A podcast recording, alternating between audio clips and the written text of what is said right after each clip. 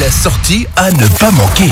Et ce dimanche 18 décembre aura lieu le traditionnel concert de Noël assuré par la musique municipale de Grosse-Biederstroff ainsi que la société chorale. Ce sera à l'église Saint-Innocent de Grosse-Biederstroff à 15h. On en parle avec Jean-Claude Carman, sous-chef de musique. Bonjour Jean-Claude.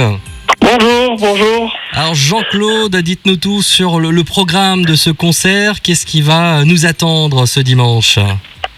Bah, déjà, bon, le, le concert de Noël est organisé en, alternance, en alternance par la musique municipale et la société chorale de grosse Biddastrophe.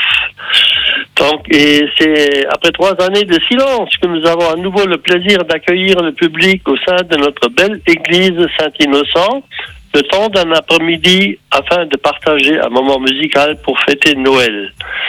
Mais également pour soutenir les personnes dans le besoin et cette année, les recettes et la collecte iront à l'association blitarienne Samuel et Yosha, victimes du syndrome 49.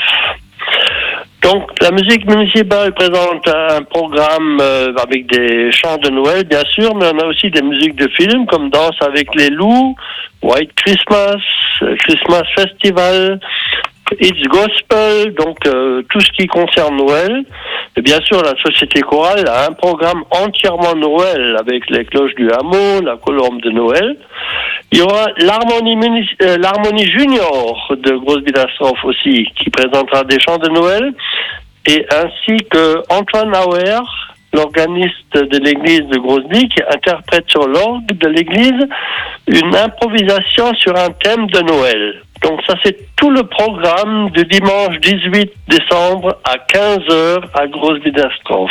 Eh ben voilà donc euh, un, un concert euh, euh, gratuit, ouvert à tous, avec entrée libre, mais plateau évidemment, hein, puisque c'est un fait. concert à but caritatif, Oui. comme vous l'avez dit tout à l'heure, qui soutiendra l'association Samuel et Joshua. Rendez-vous donc à partir de 15h à l'église Oui. Saint-Innocent de Grosse-Biederstroff ce dimanche.